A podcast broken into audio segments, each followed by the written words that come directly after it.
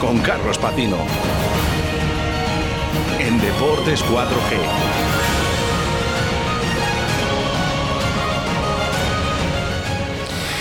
Bueno, pues llega el momento del rugby en Deportes 4G con la resaca del derby jugado ayer en los campos de Pepe Rojo entre el Brac Quesos entre Pinares y el Silverstone El Salvador.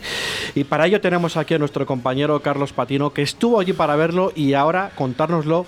Buenas tardes, Carlos. ¿Qué tal? Muy buenas tardes, Rubén. Intensidad ayer en Pepe Rojo, pero más que por la vistosidad del juego, por la tensión que se vive como en casi todos, por no decir todos, los derbis del rugby de Valladolid. Vamos a entrar a analizar cómo fue el partido de la decimoquinta jornada de esta división de honor y sobre todo lo que puede deparar de cara al final de la competición.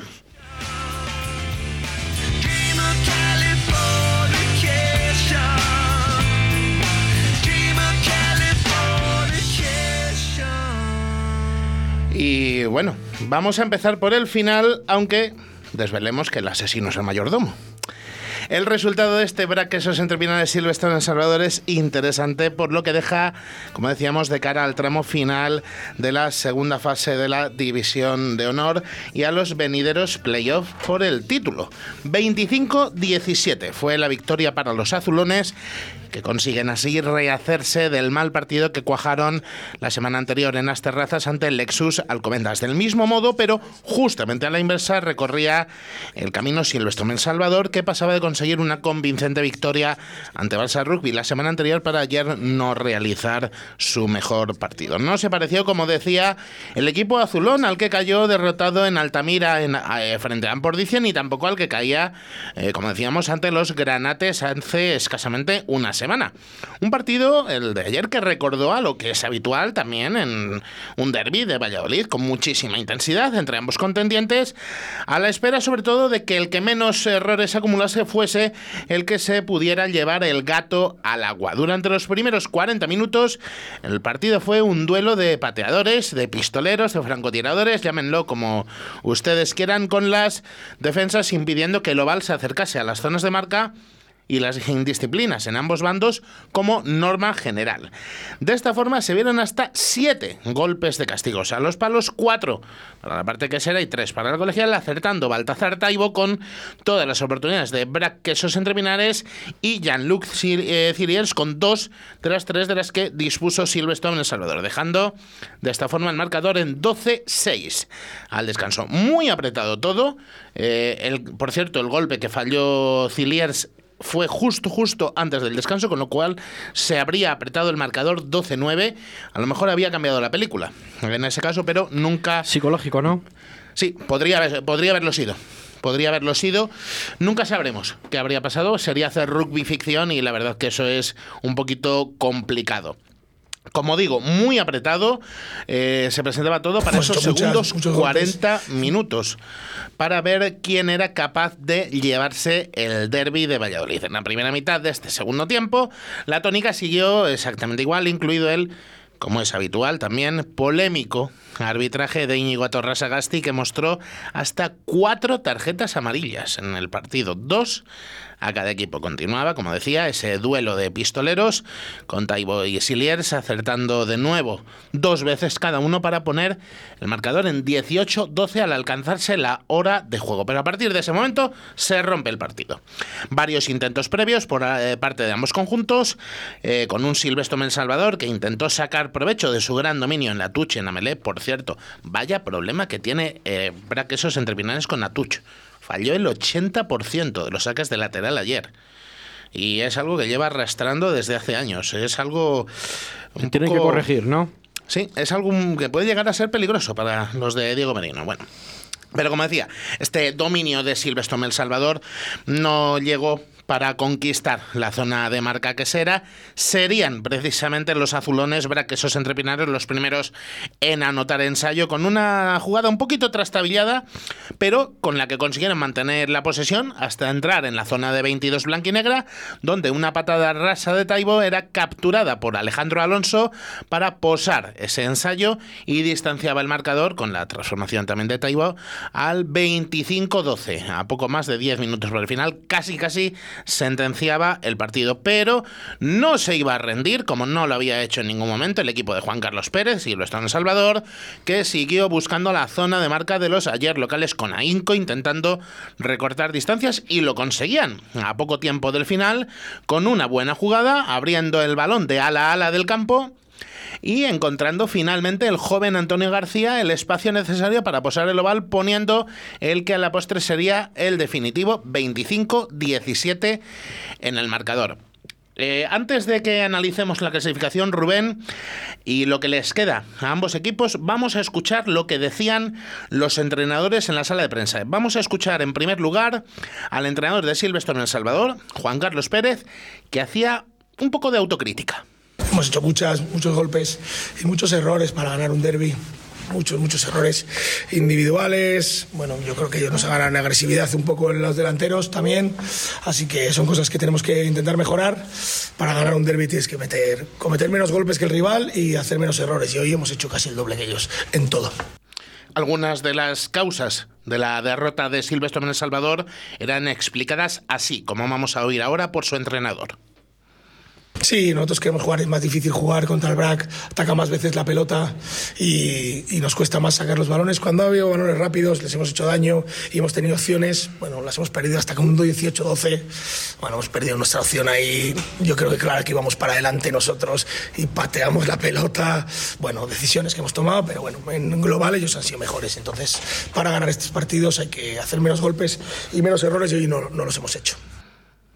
¿Le falló la suerte al equipo colegial? Bueno, pues más que eh, juzgarlo nosotros, vamos a ver lo que decía al respecto Juan Carlos Pérez. No, bueno, no se ha podido. Yo creo que hemos llegado a su campo en la segunda parte y sí que teníamos las opciones de meter ensayo.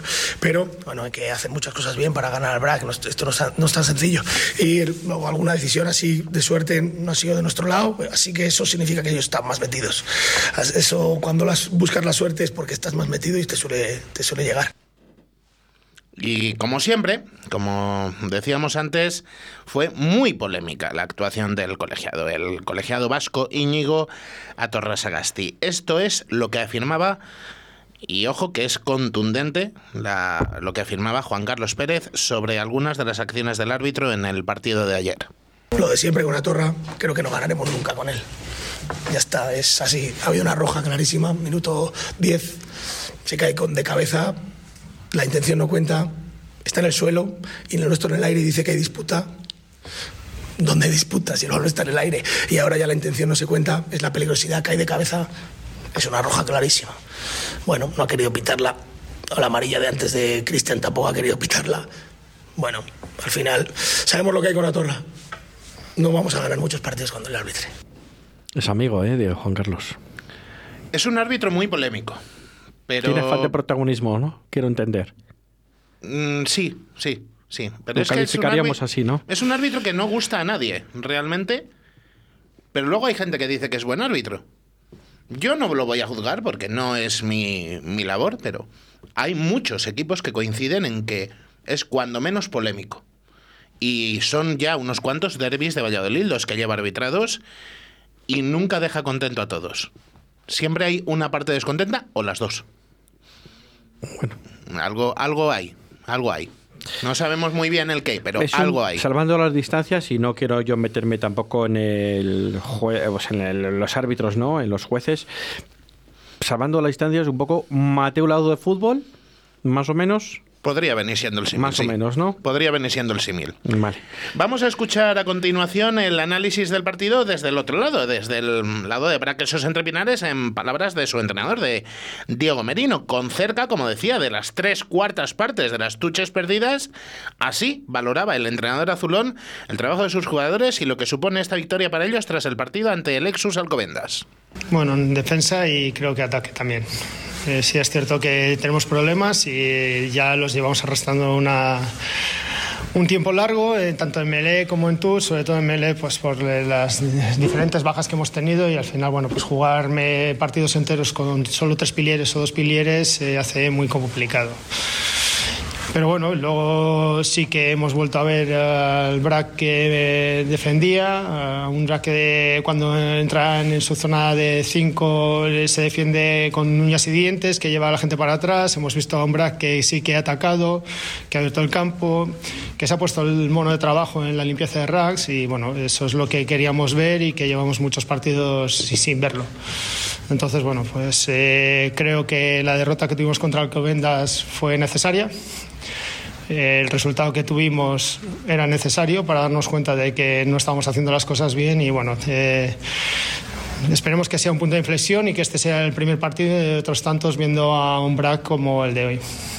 ¿Cómo se consiguió la victoria? Bueno, pues este es el análisis de Diego Merino con recado para sus jugadores incluido. Creo que la primera parte hemos estado atacando casi todo el tiempo en su campo. Ahí han salido dos golpes de castigo que hemos metido a palos y, entonces, bueno, eh, creo que, que, sí que se ha atacado, pero también se ha defendido. Y creo que es muy meritorio por parte de los jugadores el pasar de una semana de, de una imagen a otra, de la imagen de Alcobendas a esta. Y, y bueno, también es un tirón de orejas que hay que darles porque, porque es que lo tienen y no lo han sacado antes o no hemos sabido sacarlo antes el punto de vista de Diego Merino sobre lo que hablábamos antes, sobre la actuación de Atorres Agasti, era, como hemos escuchado ahora, muy diferente al que tenía Juan Carlos Pérez. Bien, al final tampoco creo que hay decisiones que me pueden gustar más, menos, que se pueden valorar de una manera diferente. Él está más cerca y otras igual que estamos en los banquillos más cercas. Bueno, eh, hay decisiones que no toma él, toman los linieres. bueno, eh, al final la liga es muy larga y lo que te dan en algunos partidos te lo quitan en otros y, y bueno, pues no sé exactamente ahora mismo si nos ha beneficiado o no. Y... Balones fuera. Bueno, eh, opiniones muy, muy, muy diferentes, como hemos oído. Eh, por cierto, para que esos entrepinares vuelve a tener opciones de acabar la segunda fase como líder de la clasificación. Esto es lo que opinaba el técnico azulón sobre lo que tiene que encarar eh, en lo que le queda a su equipo. Eh, nosotros nos afrontamos este partido ya no con la mentalidad de ganarlo, que sí, porque afrontamos todos con esa mentalidad, sino con dar otra imagen. Entonces yo creo que el siguiente partido vamos a plantearlo igual. Queremos mantener esta imagen. Y ya cuando llegue el de Barcelona también. No puede ser que volvamos a errores pasados y, creo que ese tiene que ser nuestro objetivo. pues si la defensa y el juego, como hemos hecho hoy en ataque, tienen que ser nuestras señas de identidad, que lo sean siempre no cuando el partido se tuerce volver a un aquelarre al que no sabemos a lo que jugamos y en el que no sacamos nada de provecho.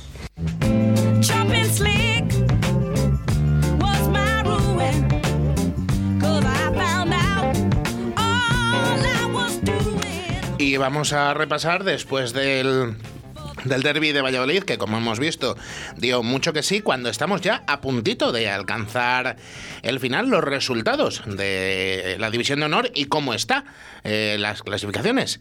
En el grupo 1, 21 14 se impuso Lexus Alcobendas a Ampordicia en partido jugado el sábado, el 25-17 conocido ayer de Pepe Rojo y 39-33 eh, consiguió la victoria Barça Rugby ante Ubu bajo cero.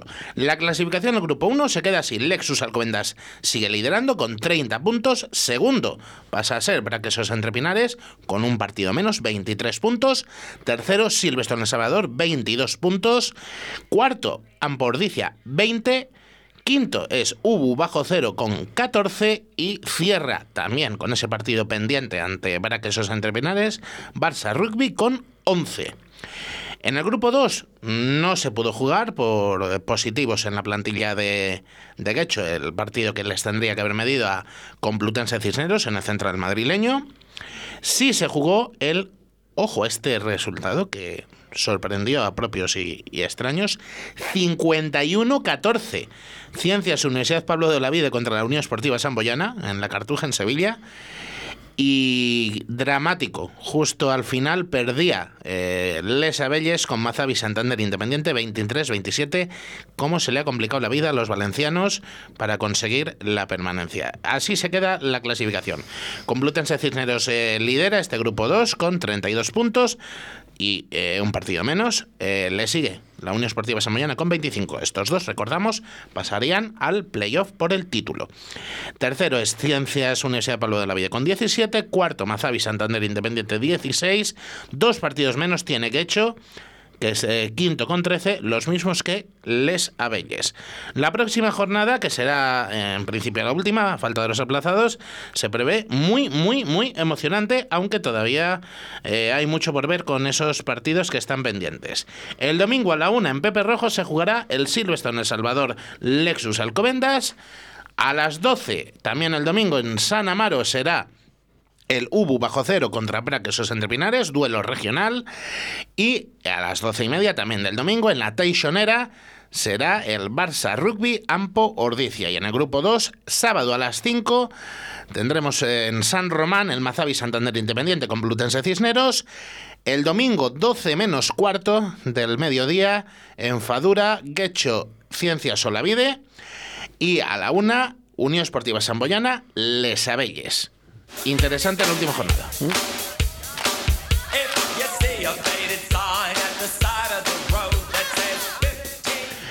Y recientito, recientito, casi casi salido del horno. Tenemos el sorteo de las semifinales de la Copa de Su Majestad el Rey, el torneo más antiguo del rugby español que alcanza su octogésimo octava edición esta temporada. Sorteo se ha efectuado a la una del mediodía en la sede de la Federación Española de Rugby y tenía en el bombo a dos equipos castellanos y leoneses con Silvestre Salvador como representante del rugby vallisoletano. Y estos han sido los enfrentamientos. Barça Rugby recibirá en la Teixonera a Ubu bajo cero en el fin de semana del 1-2 de mayo. No sabemos todavía día ni hora. Y en Pepe Rojo tenemos el próximo domingo en División de Honor Silverstone El Salvador, Lexus Alcobendas. Una semana después volveremos a tener Silverstone El Salvador, Lexus Alcobendas. Esta vez en semifinales de la Copa. Ese partido ya tiene hora. 2 de mayo, 12 y media del mediodía.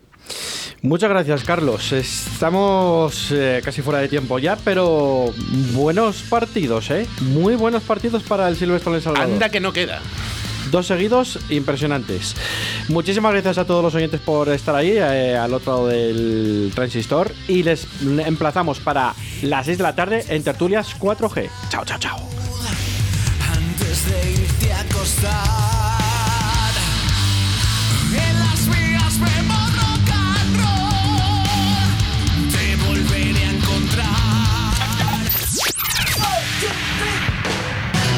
Radio 4G